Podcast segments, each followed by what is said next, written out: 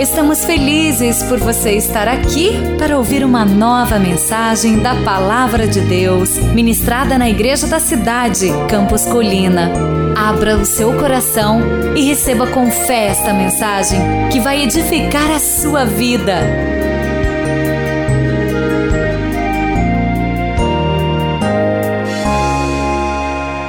Hoje vamos receber a primeira mensagem e será uma mensagem sobre o nosso ano profético, o ano da fé. No próximo domingo, nós vamos iniciar uma série de seis mensagens sobre a fé. E esta palavra de hoje, ela é avulsa, não faz parte desta série, mas a partir da próxima semana, até o domingo que antecede ao carnaval, teremos então seis mensagens sobre fé. Empoderados pela fé real. Você pode dizer isso comigo? Empoderados pela fé real. Leia comigo Gálatas 3:11, todos juntos em uníssono. É evidente que diante de Deus ninguém é justificado pela lei, porque o justo viverá pela fé. Mais uma vez a parte grifada: o justo viverá pela fé. Por que, que nós não somos justificados, isto é, absolvidos e salvos pela lei? Porque a lei é fruto também da observância. Existe uma regra, o homem vai e cumpre aquela regra e ele se justifica. Então, isto mostra que é algo que o homem também tem parte direta. Assim era no Velho Testamento. Deus deu a lei a Moisés e a observância da lei fazia com que o homem fosse salvo.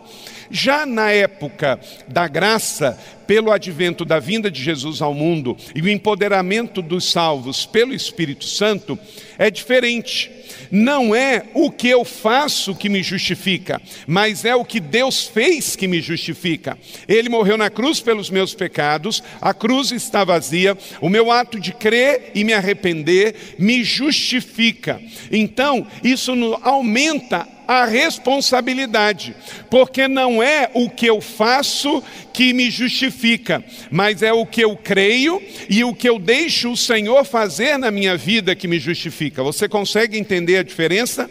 Não é o que eu faço, é o que eu sou, é o que eu creio. Isto é que me justifica. Então, por que, que aumenta a minha responsabilidade e a sua? Porque não há nada que eu faça para que Deus me justifique mais. Não há nada que eu faça para que Ele me condene mais. Apenas o fato de eu decidir crer naquilo que Ele já fez, é isso que me salva e isso que pode me imputar a perdição eterna. Se eu não creio, se eu rejeito, eu então sou responsável pela minha própria condenação. Então, querido amigo que está aqui hoje pela primeira vez, a fé é um bem que Deus nos dá, a fé é um presente que Deus nos dá, não porque você merece, não porque você é bom, não porque você trabalha, não porque você faz boas obras, mas porque Deus chamou primeiro. Então você reconhece isso e você então responde em gratidão, dizendo: Eu vou então viver para o Senhor, porque Ele fez tudo por mim. Respondeu Jesus que então nós temos que ter esta fé. Marcos 11, 22, ele diz: tenham fé em Deus. Não é uma fé empírica, não é uma fé mística, não é uma fé na fé, não é uma fé na vida, é uma fé em Deus, porque foi Ele que deu o seu único filho para morrer na cruz pelos nossos pecados. É uma fé específica, é uma fé declarada.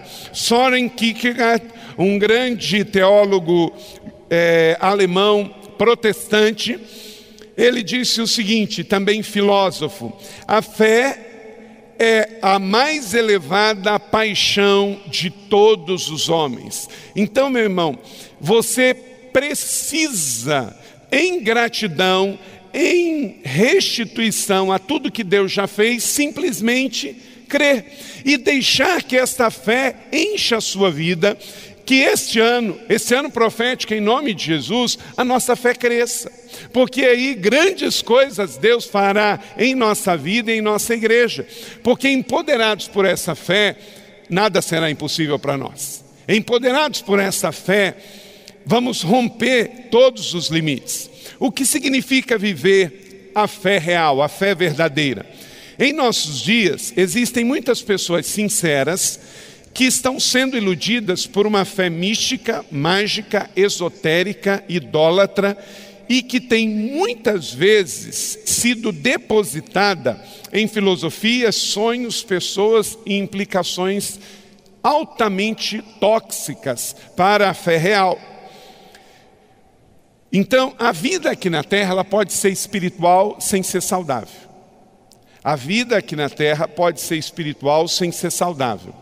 Então, para esse ano inteiro, você tem que renovar a sua fé em Deus através de Jesus, e esta fé tem que ser a fé real. A fé viva e verdadeira, bíblica, ao Deus de Israel. Na vida terrena, então, você pode viver espiritualmente de diversas maneiras, e isso está sinceramente errado. Por exemplo, basear sua fé e desfrutar e curtir os prazeres do mundo. Tem gente que vive essa fé. Qual o nome dessa fé? Hedonismo. É o prazer pelo prazer. É uma fé crescente no mundo. Quantas vezes você conhece pessoas que falam assim: ah, mas eu gosto, pastor, eu gosto. Ele faz porque ele gosta. A pessoa que faz uma coisa, não é que é certo, mas ela faz porque ela gosta, ela está desenvolvendo uma fé no prazer, no hedonismo. Quem já viu pessoas fazerem isso? Fazer algo que não é certo, não é o correto, mas faz porque gosta. Levanta a mão. O tempo todo. Então, você precisa colocar limite nos seus desejos. Não é porque você gosta que você deve fazer, porque isso pode matar você depois, porque tem efeitos colaterais e tem amanhã algo tóxico para você. Uma outra forma de também manifestar a sua fé Basear sua fé simplesmente no existencialismo holístico. Quer dizer, eu simplesmente nasci, eu existo. Ele não sabe explicar de onde vem, para onde vai, mas ele simplesmente está vivendo. Existem pessoas assim, você conhece. Ela não quer nem pensar nas consequências do dia de amanhã. Também tem pessoas que baseiam a sua fé em filosofias e teorias humanas, por exemplo, como o ateísmo e o agnosticismo. Ele decide conscientemente não crer num ser superior. Ele se declara ateu. Na verdade, se declara ateu acerca da transcendentalidade de Deus. Mas ele não é bem ateu porque ele entra num avião e ele acredita que aquele avião vai voar ele entra num carro e se alguém está dirigindo, ele acredita que aquela pessoa vai conduzi-lo. Então, em alguma coisa ele acredita, não é?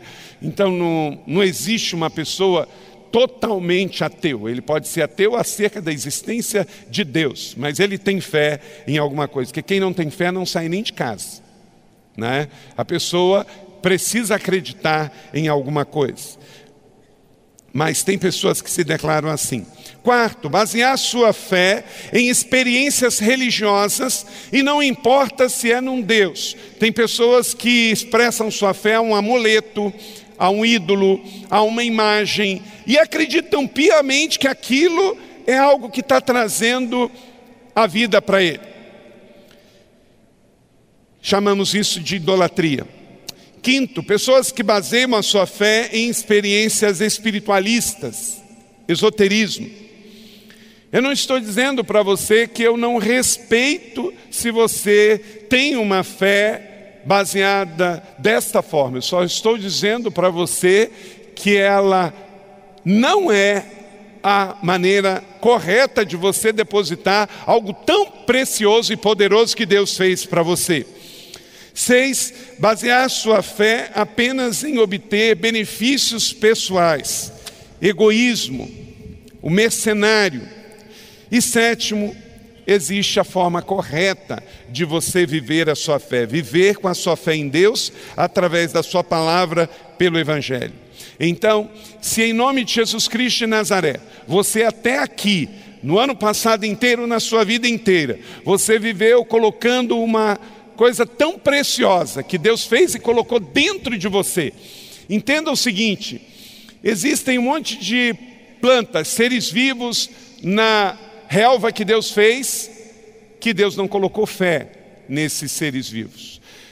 Todos os animais, toda a flora e toda a fauna que Deus fez, Deus não colocou fé neles.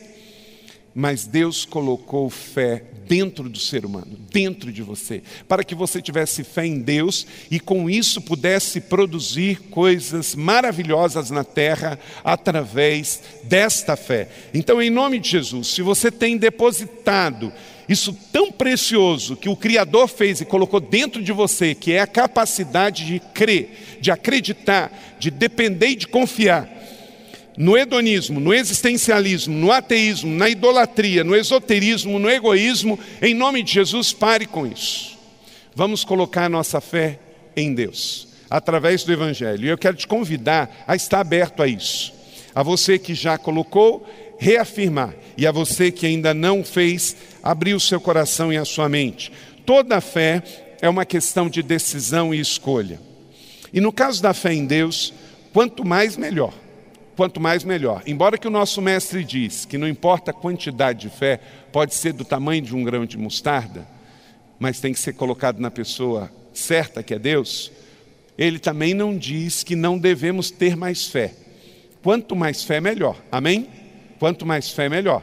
Para que você vença a dureza, a incredulidade, e para aquele incrédulo que não tem fé, também a sua fé possa ser tão grande que chegue e inspire a vida dele. Lucas 17, 6 está escrito assim: disse Jesus. E ele respondeu: Se vocês tiverem fé do tamanho de uma semente de mostarda, poderão dizer a esta moreira: arranque-te e plante-te no mar, e ele lhes obedecerá. A fé, o que, que está colocando aqui? Isso aqui é uma ilustração acerca do impossível. A fé é para acreditar em coisas impossíveis mesmo de acontecer porque Deus faz coisas impossíveis o tempo todo. Você ter se convertido foi um possível de Deus. Quem aqui, quando não conhecia Jesus e já tinha fé, mas colocava a sua fé na pessoa errada e na forma errada, talvez uma destas seis formas erradas e negativas de expor sua fé, e você disse com seus lábios que você nunca se converteria a Jesus. Olha quanta gente. E você se converteu. Sabe por quê? Porque a fé em Jesus foi maior do que você. A fé em Jesus foi maior do que o seu pensamento, foi maior do que o seu racionalismo cristão. Deus tem senso de humor. Você disse para ele que nunca ia se converter e ele te salvou a si mesmo. Né? E hoje você está aqui. Hoje você é um discípulo de Jesus. Hoje você é um servo de Deus. Então, você que ficou com a sua mão abaixada, que nunca chegou a dizer que não se converteria, pode ver aí, ó, até os que disseram, hoje se tornaram. Glória a Deus por isso. Né? E os que não disseram também não eram fáceis, não. Não, pensa que porque você não disse que não ia se converter, alguns aqui não era flor que se cheirava. Tinha uns que parecia mais lírios do campo, mas tinha muita tiririca do brejo. E Jesus não desistiu de você. Jesus não desistiu de você. Quem aqui se tornou uma pessoa melhor porque decidiu crer em Deus através de Jesus Cristo e ele mudou a sua vida? Amém. Então você é um testemunho vivo. É esta fé, gente, que precisa ser falada, testemunhada, porque o livro da Capra Preta não vai ser lido por muita gente, principalmente se a pessoa tem uma série de bloqueios com relação à religião. Então, a fé em Deus que mudou a sua vida é o seu testemunho para o seu parente, o seu amigo, o seu colega de trabalho, para que ele, através da sua vida, como Paulo diz, possa ver cartas vivas que falem do amor de Deus. Anote aí no seu esboço alguns pressupostos básicos desta fé real que pode nos empoderar. A fé bíblica, a fé verdadeira, não aquela fé que se apresenta daquelas seis maneiras negativas que eu disse aqui.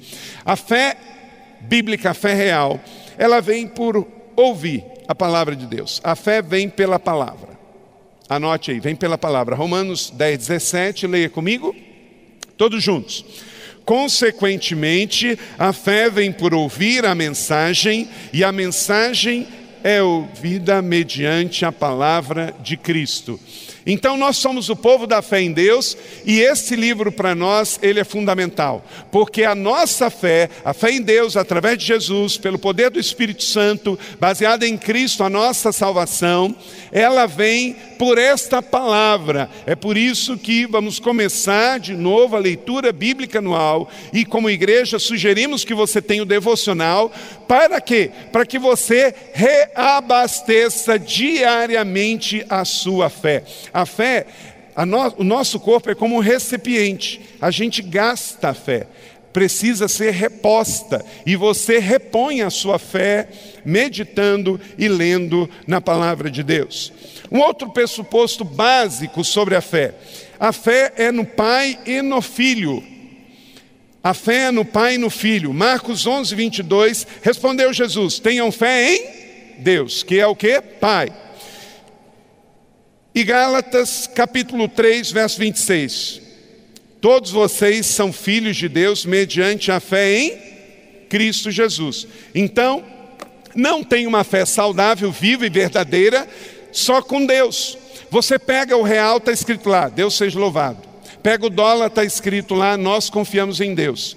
Mas estas formas de declarar fé em Deus, ela é muito inclusiva, porque ela serve para hindu, para muçulmano, para cristão, para judeu, porque todo mundo crê em Deus, mas nós somos cristãos, isso aqui é uma igreja, nós somos o povo do Velho e do Novo Testamento. A nossa fé em Deus, aplicada em Cristo Jesus. Você ora e quando você termina, você diz, em nome de Jesus, porque foi Ele que te salvou, o Cordeiro de Deus. Então a nossa fé é em Deus e em Jesus. Esse é um segundo pressuposto da nossa fé. C. A nossa fé é equilibrada. Ela é uma fé equilibrada, ela é uma fé de bom senso, ela é uma fé racional. E uma fé que tem a parte teórica e tem a parte prática. Tiago 2,18. Mas alguém dirá: Você tem fé? E o outro diz: Eu tenho obras. Mostre-me a minha fé sem obras, e eu te mostrarei a minha fé pelas obras. Então existe uma doutrina espiritualista em que as pessoas acreditam que elas vão morrer fisicamente aqui, e aí elas vão voltar à vida reencarnada em outras formas de vida, ou animal ou humana.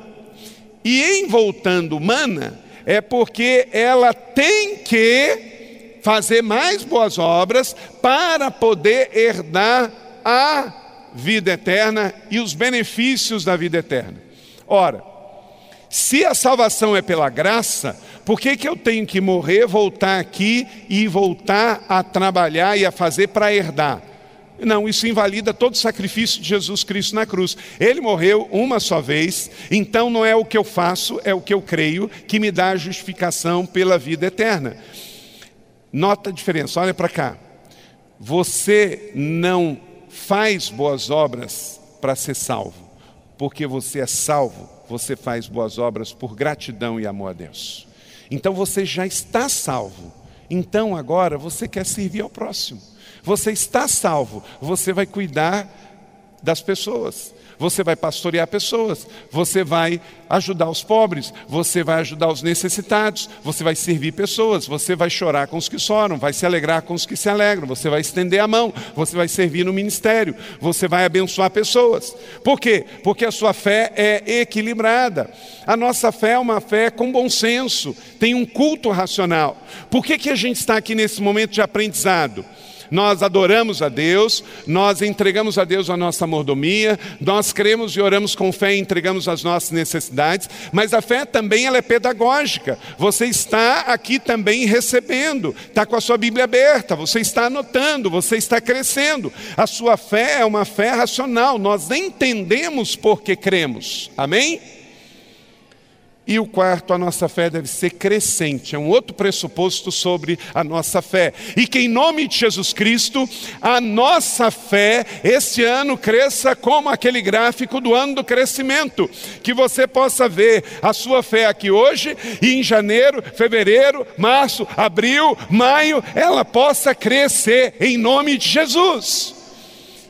Porque a fé pode ser crescente, é o quarto pressuposto, Lucas 17, 5. Leia comigo todos juntos. Os apóstolos disseram ao Senhor: o que, que eles disseram, o que, que eles oraram, o que, que eles pediram? Vamos em uníssono na igreja neste dia 1 de janeiro de 2017. Aumenta-nos a nossa fé. Uau! Vamos dizer mais uma vez: Senhor aumenta-nos a nossa fé. Que essa seja a oração, Pastor Marcos, da Juventude Eleve da nossa igreja. Que orem pedindo a Deus para que a fé seja aumentada, que a gente possa ir de fé em fé, de glória em glória. Não queremos retroceder. Crianças pedindo a Deus mais fé, jovens pedindo a Deus mais fé idosos pedindo a Deus mais fé. Agora, sabe o que, também vem quando pedimos mais fé? Vem as circunstâncias para provar a nossa fé. Quando você está numa escola e o professor dá um conteúdo, o que, que ele faz no final da semana ou do semestre? O que, que ele faz? Ele aplica uma prova, ele aplica um teste para ver se você aprendeu. Não é isso, Rosante, lá no Colégio Espírito? Tem que fazer, tem que ter a verificação de aprendizagem.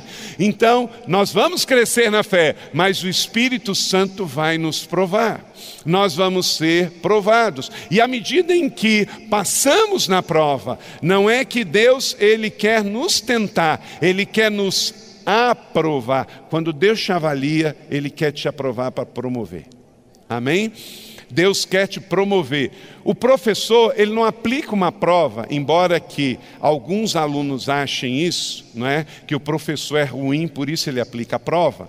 Não, é porque o professor quer fazer o que com o aluno? Quer passar ele de ano, de nível. Ele está no sexto ano. Para ele ir para o sétimo ano, ele tem que ser avaliado, aprovado e depois ele é promovido. Meu irmão, você não vai ser promovido na sua fé sem ser avaliado e testado. Que em nome de Jesus você não seja um crente gelatina, um crente chuchu, um crente cebola. Crente gelatina é que vem uma chuva, ele derrete. Crente chuchu é que ele pega gosto de qualquer coisa. E o crente cebola é que ele só tem casca. Meu irmão, você não é de açúcar você não é uma pessoa vazia, você não é uma pessoa oca, você tem conteúdo. Em nome de Jesus tem. E se não tem, esse é o ano da fé, é o ano de ter. Em nome de Jesus você vai ler a Bíblia, vai estudar para crescer. Em nome de Jesus você vai orar. A Casa Betel está aqui, venha frequentar a Casa Betel. Venha orar aqui também, além de orar na sua vida pessoal e orar individualmente, ore coletivamente. Então a fé é algo crescente. Sendo assim, como você vai viver a sua única vida na sua fé real? Vamos então decidir crescer na fé. Tenha fé é uma expressão que nos coloca a responsabilidade. Quem tem que ter fé é você. Porque a fé vem de Deus, mas eu desejo e eu preciso querer. Pastor Martin Luther King, pastor batista, que lutava pelos direitos humanos é, e foi assassinado na década de 60 nos Estados Unidos, ele disse o seguinte: suba o primeiro degrau com fé. Não é necessário que você veja toda a escada, apenas dê o primeiro passo. Quantas vezes a gente sobe uma escada que a gente não sabe como é que ela termina? Mas para subi-la é necessário o primeiro passo. Hoje nós estamos dando o primeiro passo. É o primeiro domingo de 52 domingos do ano de 2017, do ano da fé. Então, vamos subir o primeiro. Viver pela fé bíblica, real, verdadeira do reino garante para você alguns benefícios. Anote aí. Depois de vermos então esses quatro pressupostos básicos, viver pela fé implica no reino que garante o poder para conquistar. Você vai conquistar em nome de Jesus. Cremos? Amém? Efésios capítulo 1, verso 3. Pastor, conquistar o quê? Amém. Eu quero esta fé, essa fé bíblica, essa fé verdadeira, essa fé que parte desses quatro pressupostos aí. E eu quero essa conquista. Mas o que, que eu vou conquistar? Efésios capítulo 1, 3. Bendito seja o Deus e Pai de nosso Senhor Jesus Cristo que nos abençoou com todas as bênçãos espirituais nas regiões celestiais. Conquistar o que de outra forma não pode ser conquistado. Porque onde está as bênçãos que o Senhor tem para todos nós? Nas regiões? Aonde fica isso? Me dá o endereço que eu vou. Vou pegar o próximo ônibus ali na rodoviária. Vou pegar o próximo avião saindo de Guarulhos. Vou pegar o próximo navio saindo de Santos. O texto está dizendo que as bênçãos estão depositadas no seu nome nas regiões celestiais. Você imagina, quando chegarmos no céu, vamos ver várias e várias e várias bênçãos que não foram buscadas. Olha, essa aqui era para fulano, Beltrano, mas nunca vi. Ele só ia onde o seu sapato podia levar. Mas essa aqui era conquistada com jejum, com oração, com campanha, com voto, com propósito, com alvorada da vitória, com fé, com perseverança, com dízimo, com oferta, com santidade, com integridade. Então, conquistar, entenda, no espírito antes do físico conquistar no espírito antes do físico. Romanos 8:37 em todas as coisas somos mais que vencedores por aquele que nos amou. Conquistar o que é impossível diante dos homens. Marcos 11, 23, eu lhes asseguro que se alguém disser esse monte, levante-se, vai acontecer. Então, não é conquista pela conquista e nem conquista porque você fez bacharel, mestrado, doutorado, ou porque você estudou, mas porque conquistou no mundo espiritual. Conquistar no mundo sobrenatural. 2 Coríntios 10, 3 e 5. Pois, embora vivamos como homens, não lutamos segundo os padrões humanos. Vamos ler comigo aqui, está na tela.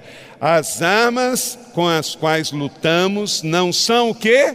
Humanas. Ao contrário, são poderosas em Deus para destruir fortalezas. Então, a fé real nos garante o poder para conquistar. E conquistar o quê? O que está em Efésios 1:3, o que de maneira nenhuma pode ser conquistado com curso universitário, com uma graduação, com uma simples ação de uma boa vontade, mas de guerrear no mundo espiritual, de você realmente conquistar aquele casamento que você quer ter. Tem muita gente que tem um casamento na média, mas sabe qual é o bom da média? É porque alguém está abaixo da média. Então tem gente que tem um casamento na média, sabe por quê? Porque o homem está acima da média, mas a mulher está abaixo da média. Então mistura os dois da média. Então vamos elevar e vamos para cima da média os dois.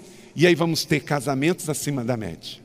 Por que, que a igreja também, aqui, a gente, é impressionante no dia a dia da igreja. A gente está numa família e está celebrando. Aí eu saio e vou em outra família. Eles estão arrebentados. Imagine todas as famílias empoderadas. Você fazendo a sua parte, o outro, o outro, o outro, o outro, o outro. Todas estas 15 mil pessoas. Uau! nós vamos viver céus abertos, nós vamos estar no sobrenatural. Então, a primeira coisa é o poder para conquistar. Segundo, o poder para receber. Tem coisas que você conquista com base na fé, no jejum, na oração, na palavra, na perseverança, sendo cara de leão. Mas a fé também dá presente. Você recebe simplesmente recebe. Marcos 11, 24. Portanto, eu te digo: tudo o que vocês pedirem em oração, creiam que já o receberam. Meu irmão, olha para cá. A gente não ora para receber, quem ora já recebeu. Está aqui, Marcos 11, 24. Isso faz toda a diferença. Abra sua Bíblia e grifa isso aí, porque isso é muito importante. Nós não vamos orar para receber, nós vamos orar para agradecer, porque quem ora já recebeu. Quem ora tem história para contar. Já fiz esta experiência. Vários casais que vieram me pedir aconselhamento no gabinete. A primeira pergunta, quando eles estão em atrito, vocês estão orando juntos? Eles dizem não, porque é incompatível. Casal que ora junto não se distancia. E aí eu peço que eles façam 40 dias de oração juntos. Eu falei, eu sei que vocês oram, mas passem a orar 40 dias juntos como um voto, como uma campanha. Eu nunca, nunca, nunca, em 24 anos de ministério pastoral, um casal que fez isso se separou. Eles resolveram seus problemas, porque Deus intervém e realmente o casamento fica a três. E Deus trabalha, Deus trabalha. Receber o que de outra forma você não poderia receber. É o poder para receber por meio da oração. Receber as 20 mil promessas que tem nesse livro para a sua vida. O poder de receber por meio da gratidão. Orar e agradecer leva a gente a receber, a andar de tanque cheio. Viver agradecido é viver uma vida positiva. Eu disse aqui desse púlpito ontem que você não vai ter uma vida positiva tendo uma atitude negativa, atitude azeda, amarga, que só vê defeito, só coloca responsabilidade sobre os outros. Grande é o poder da vida satisfeita. Vida grata é vida que liberta, é leve e é ágil. Três, então o poder de conquistar, o poder de receber, a fé real nos garante o poder de suportar porque também vem chumbo grosso. Pessoas que amam a Jesus também passam por adversidade. Anota aí, o poder de suportar. Você sabe por que tem gente quando vem uma dificuldade no ano, como esse, o ano profético da fé, esmorece? Porque não estava nutrindo com a fé. A fé, ela também nos enche para a gente estar tá mais vazio da gente mesmo. A gente está mais vazio das coisas do próprio homem, do próprio homem. Ah, que tal, por exemplo, uma, uma coisa simples você pode fazer? Pega esse papelzinho que você está aí anotando. Quem sabe esse ano você fazer um voto de tirando os dias que você não vai estar em São José, você não perder um culto desses 52 cultos e você guardar todos os esboços que nós vamos ter. E que durante a semana, pelo menos uma vez na semana, você vai rever o que você está recebendo. Meu irmão, vai ser um, um ano diferente. Vai ser um ano diferente. Você fazer uma jornada com Deus, Senhor, este ano eu não vou ficar um domingo em casa. Se eu estiver viajando, mesmo assim ainda vou ver pela internet, porque a gente consegue transmitir. E eu estando em São José, eu vou vir. Ou vou vir às 10, ou vou vir às 18. E até o final do ano acho que já vai ter três, então, pela fé. Amém? É o ano da fé. Mas eu vou fazer algo diferente. Meu irmão, para você ter um ano novo diferente, você tem que fazer coisas diferentes, atitude diferente. Eu só estou te dando uma dica do que você pode fazer. Um voto com Deus para fazer algo especial. É o seu ano, é o seu melhor ano, é o ano da fé, em nome de Jesus. Na saída, passa ali, tem um lugar bonito para você tirar uma foto. Tira uma foto ali com alguém da sua família, bota lá no seu Facebook, no seu Instagram, na sua rede social, bota lá no lugar visível da sua casa. Esse é o ano da fé. Eu creio, aplico fé. Eu sou um homem de fé. Eu sou uma mulher de fé. Eu não aceito ser chamado de um homem religioso, de uma mulher religiosa. Amém? Um homem de fé. E aí eu vou poder resistir, eu vou suportar. Romanos 8, 26, leia comigo. Da mesma forma, o Espírito nos ajuda na nossa fraqueza. Quando você estiver a ponto de esmorecer e desistir, a ponto de pecar, a ponto de chutar o pau da barraca, você vai receber um poder para suportar. E esse poder para suportar pode ser através de um irmão que vai sentar perto de você e vai falar assim: irmão, não desista, não desista da igreja, não desista do seu casamento, não desista dos seus sonhos, não desista dos seus estudos. Porque você faz parte de uma comunidade de fé. Porque aí no mundo, gente, o pessoal falou assim: ah, está cansado? Vai embora. Né? Mas aquilo que depender de você, você está lá no quarto ano daquela faculdade que você não gosta. Aí você está no lugar e perto de pessoas certas que vão dizer assim: não desista, você está quase lá. Você está quase lá. Não desista. Isso vai ser tão bom. É uma maneira de manifestar o suporte que você precisa, vencer as fraquezas do mundo, vencer os perigos da vida. Também, quarto, a fé real, a fé que pode nos empoderar, ela também tem o poder de doar. O poder de doar. O mundo sem Jesus está cada vez mais egoísta, cada vez mais egocêntrico, mas a igreja e a fé e a Bíblia vive na contramão disso. Nós damos de si do nosso, damos do tempo, damos do dom, damos do talento, damos do dinheiro. Romanos 12, 1, vamos todos juntos, igreja? Portanto, irmãos, rogo pelas misericórdias de Deus que se ofereçam em sacrifício o quê?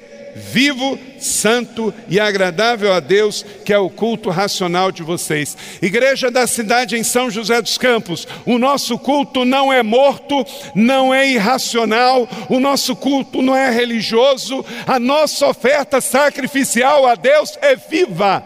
A gente sente, a gente toca, a gente participa, a gente está junto. Não ofereça a Deus nada que não signifique nada para você. O poder de doar. A nossa fé tem um poder de doar. Como que doamos na fé? Doamos com sacrifício. Doamos com sacrifício. Rick Warren diz: Você nunca saberá que Deus é tudo o que você precisa até que Ele seja tudo o que você tiver. Amém? Então, doe. Você não pode viver uma vida que você dá para Deus só sobras, só resto.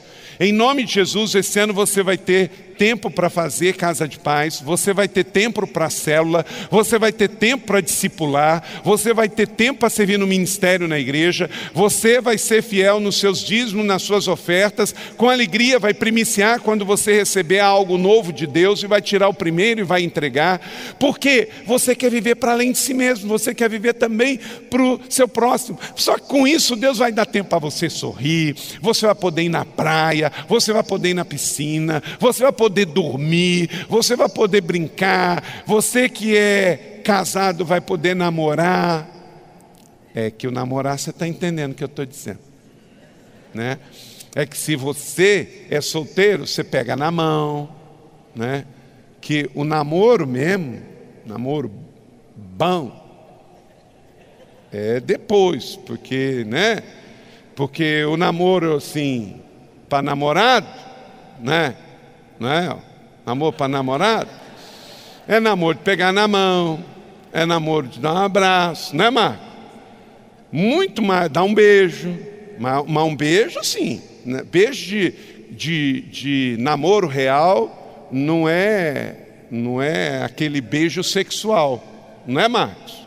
É um beijo, não é? Você está entendendo? Os solteiros aí estão ligadaços, né? E casado, você pode namorar. E aí é um namoro gostoso, né? Por quê? Porque o nosso padrão é o padrão da fé. Nós não somos os infiéis que não têm fé. Então, sobra tempo para tudo, sobra tempo para namorar. Já deixa eu falar um pouquinho mais sobre isso aqui. Deixa eu voltar nesse assunto que é importante também. Solteiros, se você está namorando de um jeito que está é, tendo um relacionamento que para ser sexual só falta o coito, você está fazendo uma coisa que é pecado, que chama fornicação. Você pode estar tirando algo que não lhe pertence, porque um casal de namorado não é casado. Pode ser que eles venham se casar, porque todo casal casado namorou, mas nem todo casal de namorado casou. Correto? Então, se eles avançam o sinal de um namoro em que não consegue parar, que fica quente demais, só falta né, chegar lá, o que, que acontece? Tirou algo que não lhe pertence. E se lá na frente não casa, como é que fica? E para casar em santidade e ter aquele namoro melhor ainda, aí é bom que não avance, porque aí a benção da lua de mel vai ser maior ainda. Está entendendo? Quem entendeu? Os solteiros entenderam? Levanta a mão. Amém. Que Deus te dê um namoro santo. E os casais casados, então, Deus abençoe e que seja o ano da fé, um ano de vocês namorar muito. Ó, oh, recebe aí, irmão. Aleluia, glória a Deus. Isso aí, Conrado, recebe. Aleluia. Glória a Deus. Todo mundo, né? Ó, gostei ali, eu vi um irmão que eu acho que ele tem no mínimo 75 e ele levantou a mão bem alto. Né? Atrás dele uma irmã também, eu vi. Deus abençoe. Todo mundo direitinho. Essa igreja vai arrancar aplausos dos céus nesse ano de 2017, porque vamos viver empoderados por uma fé generosa, uma fé viva e verdadeira, uma fé sacrificial, uma fé generosa, uma fé que dá de si e do seu, que sabe o que é que o que não pode ser feito e aquilo que dá, dá com alegria. Tudo que você tem que se que desistir ou doar nesta vida por Deus vai valer a pena na eternidade. Vamos dizer isso juntos? Tudo que você tem que desistir ou doar nesta vida por Deus vai valer a pena na eternidade. E isso diz respeito à nossa santidade, isso diz respeito à nossa generosidade. Esta frase tem tudo a ver com generosidade e santidade. Tudo que eu tiver a abrir mão de físico, de financeiro, para o reino, na eternidade isso vai contar. E tudo que eu tiver a abrir mão para a santidade, aqui na terra, isso vai contar na eternidade também. Você pegou, você entendeu? Amém. Que assim seja. Em nome de Jesus, que sejamos aqueles que entreguem a sua oferta sacrificial da vida no altar do Senhor. E também essa fé real, ela deve ser entregue com alegria, pois Deus ama o que dá com alegria. Que você dê do seu tempo, de si, do seu, que você vá fazer uma viagem missionária com alegria, que você vá fazer um trabalho missionário social lá no Primavera com alegria, que você traga os seus alimentos para as cestas do amor na igreja com alegria. Se você foi enviado para fazer um trabalho lá na nossa igreja em Jambeiro, na nossa igreja em Monteiro Lobato, lá em Resende, que você vá com alegria, que você seja flecha bem afiada e bem lubrificada para cumprir os propósitos de Deus. Amém? E por último, a fé empoderada, a fé do reino, a fé viva e verdadeira em Deus através de Jesus, ela traz outro poder, o poder de ser filho. O poder de ser filho. Religiosos não geram filhos, mas uma fé viva baseada em Deus gera filhos. Rick Warren diz: o medo é a autoimposição de um cárcere que o impedirá de se tornar o que Deus pretende que você seja. Pela fé, você se torna aquilo que precisa ser para cumprir o propósito de Deus neste mundo. Você passa a ser filho. É o filho que se parece com o pai, que tem cara de leão, que é vencedor, que é criativo, que é ativo, que é empolgado, que é carinhoso e que é zeloso. Não seja menos quando Deus quer que você seja mais. Seja simplesmente o que Deus quer que você seja, um filho amado, um filho amado que recebe dons, talentos e recebe na boa medida o que Deus tem para você e te chama de filho e te faz autônomo e te empodera. Meu irmão, nesta igreja você não se sente menor, você se sente maior. Nós não somos daquelas pessoas que geram discípulos pequenos, que a gente fica controlando. Meu irmão, quando você se converteu e aceitou Jesus nesta igreja, você não se tornou uma pessoa menor, religiosa, onde tem obrigações. Você recebeu o poder de ser filho, você recebeu o Espírito Santo dentro de você, você tem autonomia espiritual para gerar gente grande, como você vai ser grande. A oração do crente mais novo desta igreja é tão poderosa quanto a do menor, e nós queremos que você queira, mais do que vir na igreja de domingo, que você queira ser um discípulo, que você abra uma célula, que você se torne coordenador de uma rede de célula, que você inicie um ministério, que você gere discípulos, que você seja forte e seguro, que você também cresça no mundo físico dos homens, no mundo da sociedade, que tenha boa mordomia, boa influência. Nós queremos pessoas grandes, amém, igreja? Porque o Senhor nos trouxe isso. Se você estiver num lugar que te faz pequeno, esse lugar não tem uma fé bíblica e saudável.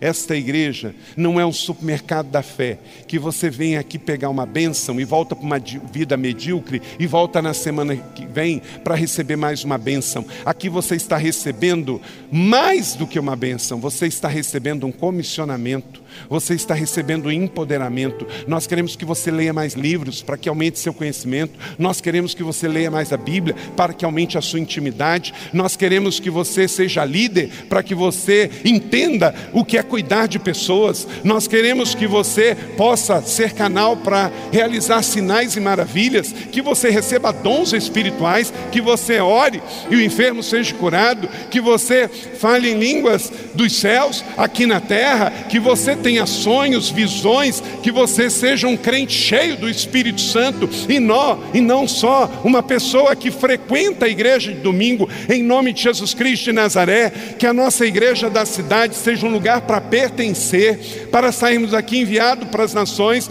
e não um lugar para frequentar, para a gente vir receber simplesmente uma palavra e sair daqui para viver uma semana desconectada do que Deus tem, mas uma igreja alinhada com Deus, 24 horas por dia, sete dias por semana, que saiam daqui agora missionários para invadir as ruas, os condomínios, as praças. Se você trabalhar em São José, aqui é o seu campo missionário. Se Deus te leva para outra cidade, para outro país, você é missionário, você é discípulo, você está em plena atuação do ministério. Você é grande, você é inteligente. Deus te fez com capacidades de governar, te colocou como cabeça e não por cauda.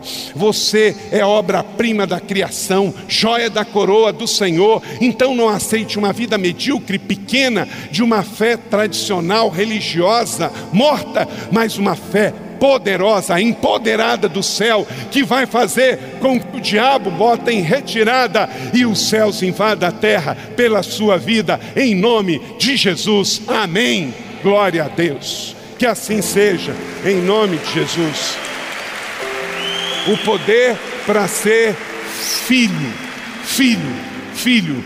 Isso aqui é uma casa espiritual, e uma casa espiritual que tem um pai, e este pai nos tem como filhos amados de Deus. Bota a mão no seu coração e diz: Eu sou, porque a Bíblia diz que eu sou um filho amado de Deus. É isso, é isso. E o poder de ser também amigo. Já não chamamos de servo, porque o servo não sabe o que o seu senhor faz. Em vez disso, eu os tenho chamado amigos, porque tudo o que ouvi de meu pai, eu lhes dei a conhecer. Você se torna filho e você se torna amigo. Que presente. Oh Deus, eu te amo, eu te amo, Jesus. Eu dou graças a Deus porque eu não tenho uma fé irracional, porque eu não tenho uma fé estéril, porque eu não tenho uma fé órfã, eu tenho uma fé produtiva, frutífera, que tem paternidade, que tem filiação. E porque o meu Deus me chama de seu amigo. Amigo. Alguns preferem uma fé que gere prosélitos que gera um fiel religioso. Eu prefiro uma fé real que me faz amigo de Deus. Agostinho de Pona, Santo Agostinho, ele diz: a fé é a razão, caminham juntas, mas a fé vai mais longe. A fé e a razão caminham juntos, mas o que leva o homem para a eternidade é a fé. porque a razão acaba aqui. Então, nós queremos viver o ano da fé com fé e razão andando juntos. Mas um dia a razão vai ficar e a fé vai nos elevar à glória. Você já experimentou esta fé que te leva ao novo nascimento? O reino de Deus não consiste apenas de palavra, mas de poder. E é o poder para você conquistar, o poder para você receber, o poder para você suportar, o poder para você doar e o poder para você ser. Vamos ler cinco princípios? Eu creio na fé verdadeira, a fé da palavra de Deus, amém? E o que ela me traz? O poder para que em 2017, em nome de Jesus, eu possa conquistar, receber, suportar, doar e ser. Aleluia! Porque vivemos por fé e não pelo que vemos. Amém, igreja? Todos juntos, porque vivemos por fé e não pelo que vemos. Meu irmão, você não está vendo tudo que Deus já fez em 2017, mas a fé te traz essa certeza de que Deus já fez, Deus já liberou, Deus já trouxe. Ó, oh, pega, pega, pega tudo que Deus já tem para você. Recebe essa palavra da fé, saia daqui empoderado saia daqui para repartir esta palavra extraordinária. Amém? Você acabou de ouvir uma mensagem bíblica da Igreja da Cidade em São José dos Campos. Se esta mensagem abençoou sua vida, compartilhe com seus amigos em suas redes sociais. Obrigada e que Deus te abençoe.